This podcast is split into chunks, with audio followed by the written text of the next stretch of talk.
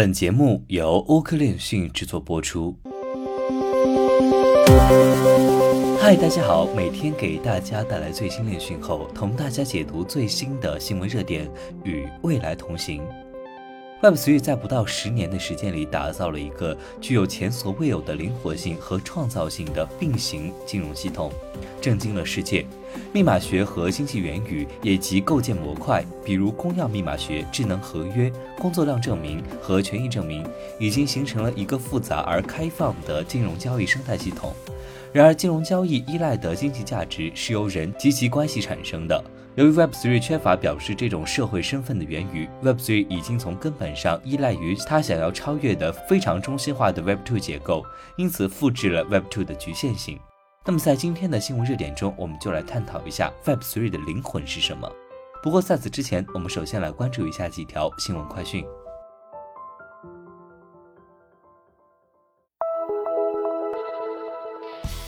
威神表示，灵魂身份 Token 将在以太坊非金融层应用中发挥作用。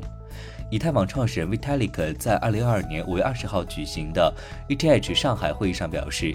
以太坊生态目前过于关注 DeFi 等金融应用，需要开发更多其他领域的应用。后来他谈到了最近在论文《寻找 Web3 灵魂：规划建立在信任基础上的未来》中提出 Soulbound Tokens。称更多应用层实力将受益于这种新式的身份 token，并再次强调了道隐私和去中心化治理对以太坊生态的重要性。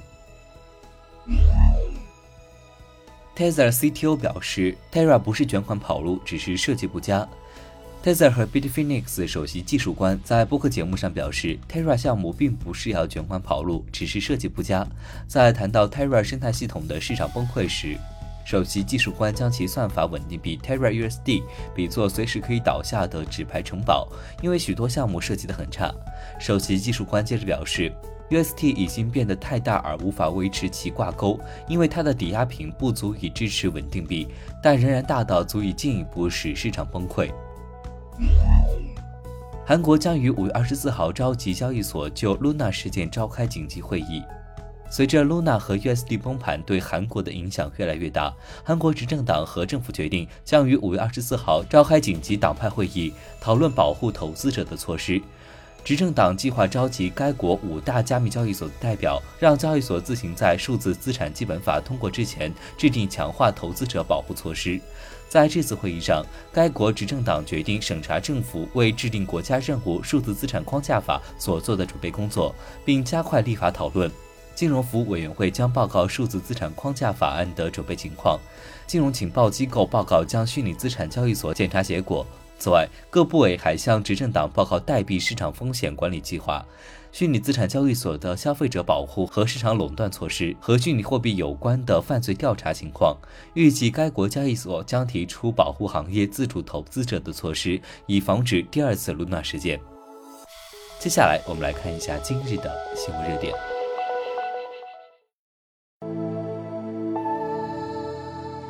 缺乏 Web3 原生的身份和声誉，迫使 NFT 艺术家经常依赖于中心化平台，比如 OpenSea 和 Twitter 来承诺稀缺性和初始来源，并阻止了不完全抵押的贷款形式。试图超越简单的代币投票的道，通常依赖于 Web2 基础设施，以抵抗女巫攻击。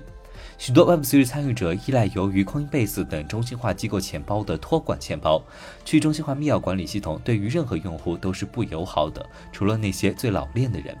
那么在今天的新闻热点中呢，我们将说明，即使是使用 Web3 元语来表示社会身份的微小而渐进的步骤，也可以解决这些问题。并使生态系统更近于再生市场以及其原生 Web3 环境中的人际关系的基础。那么更有希望的是，我们强调具有丰富的社会可组合性的 Web3 原生身份。可以在 Web3 中围绕财富集中和治理对金融攻击的脆弱性等更广泛的长期问题上取得巨大进展，同时激发创新政治、经济和社会应用的寒武纪时大爆发。我们将这些用力呢和他们所支持的更丰富的多元生态称为去中心化社会。首先，我们的关键元语是账户，也就是钱包，其中持有公开可见但不可转让的代币。我们选择这组属性，并不是因为它们显然是最理想的特征集合，而是因为它们很容易在当前环境中实现，并且允许实现重要的功能。我们称这种账户为灵魂 ”，so，并将账户所持有的代币称为灵魂绑定代币 ”，so bound token），简称 SBT。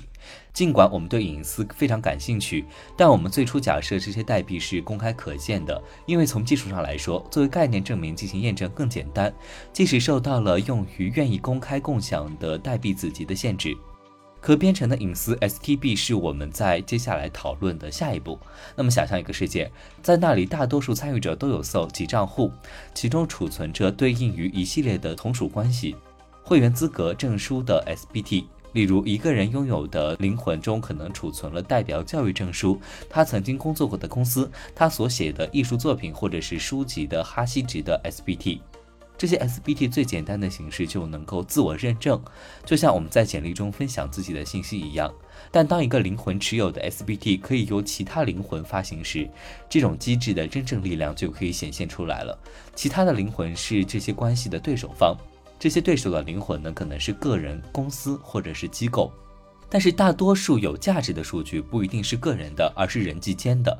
或者只有在聚集到更大的群体时才有价值。然而，主张自主身份的人更倾向于将数据视为私有财产。关于这种互动的数据是我的，所以我应该能够选择何时向谁披露这些数据。但就简单的私有财产而言，人们对数据经济的理解很少。即使在这种简单的双向关系中，例如婚外情，披露信息的权利也通常是对称的，通常需要双方的许可和同意。剑桥分析公司的丑闻事件主要是关于该公司在未经人们同意的情况下泄露他们社交图谱属性和他们朋友的信息。与其将隐私视为可转让的财产权，一种更有前景的方法是将隐私视为一组可编程的松散的权利。允许访问、改变信息和从信息中获利。每个 SPT，不管该 SPT 代表的是一个从属关系、一个成员资格、一个证书，或者是访问设备的权限，还有一个隐含的可编程产权，明确了对构成该 SPT 的底层信息的访问权，包括持有人他们之间的协议、共享的财产或者是资产对第三方的义务等等。一些 SBT 的发行人和社区将选择 SBT 完全公开，就像公开简历中显示信息的 SBT 一样。可从验证凭证的原子意义上讲，这些 SBT 是将私有的，大多数 SBT 将介于两者之间，公开一些信息，保持一些信息的隐私，同时将一些信息共享给指定的子集。SBT 使隐私成为一种可编程、可组合的产权，可以映射到我们今天所拥有的一组复杂的期望和协议。更好的是，SBT 还将帮助我们想象新的配置，因为有无数种方式可以组合隐私，可以组合成一个微妙的访问权限群。SBT 可以管理更健康的注意力经济形式，使灵魂能够过滤来自其社交图谱之外的垃圾邮件，同时提升真实社区的交流。这将是对当今交流平台的巨大改进。如今平台缺乏的用户控制和治理，并将用户的注意力拍卖给最高的广告出价者，甚至是一个机器人。听众可以更清楚地知道他们在听谁的演讲，也更好地将荣誉授予那些激发洞察力的作品。这样的经济模式呢，可以优化正写作和有价值的贡献。爱因斯坦在一九三二年的裁军会议上说：“人的组织能力未能跟上技术进步的步伐，这将是剃刀交给了一个三岁孩子的手里。”在这个他观察似乎比以往任何时候都更有先见之明的世界里，学习如何规划建立在信任而不是取代信任基础上的未来，似乎是人类在这个星球上生存下去的必修课。今天分享的新闻热点有删改，如果你想查看全篇内容的话，可以关注我们的详情页。